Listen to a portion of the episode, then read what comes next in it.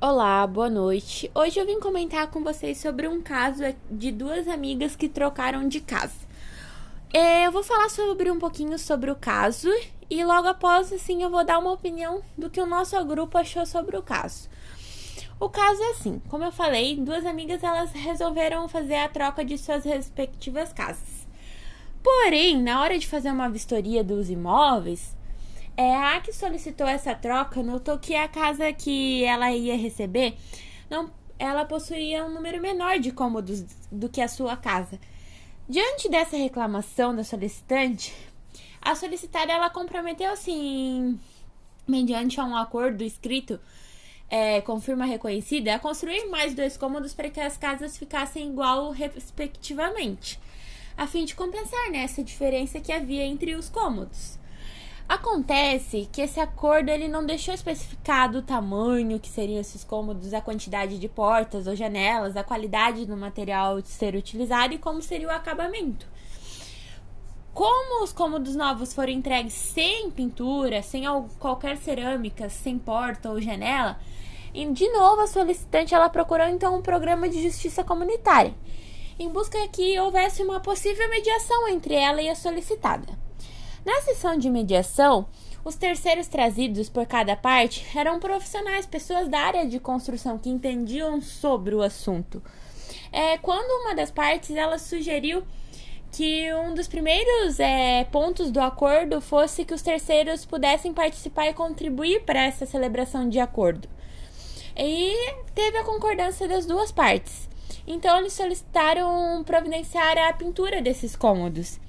Em seguida, ocorreu outro impasse, enquanto a, enquanto a necessidade ou não de se aplicar massa nas paredes.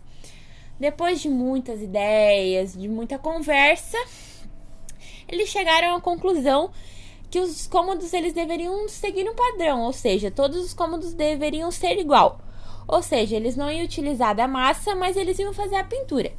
Desde que a tinta ela obedecesse o padrão dos demais quartos, a mesma cor que já eram pintados.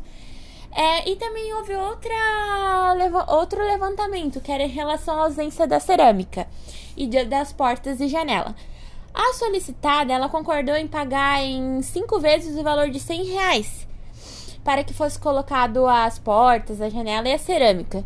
É, em sua declaração, a solicitante ela relevou algo bem legal que essa construção conjunta de consenso é, devolveu para ela aquela esperança de reatar a amizade com, de 16 anos com a solicitada, que era sua amiga, que tinha sido é, rompida devido a esse conflito que houve entre as duas. Então a gente deixou a nossa opinião a seguinte. A gente considerou que esta mediação ela foi de total aproveitamento, uma vez que não há um juízo final em si um acordo no qual as duas partes elas conseguiram conciliar sem muita burocracia, sem utilizar de meios mais burocráticos que trariam mais conflito, demandariam mais tempo. E através de uma comunicação efetiva. Ou seja,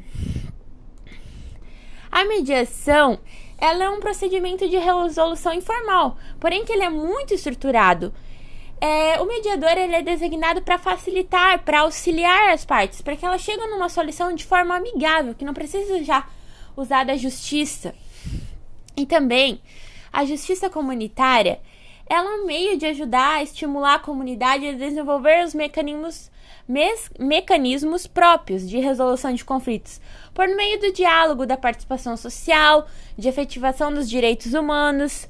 Ou seja, foi uma forma bem interessante de resolver esse conflito, porque por meio do diálogo elas conseguiram chegar a uma solução sem que tivessem que fazer de uma forma mais difícil.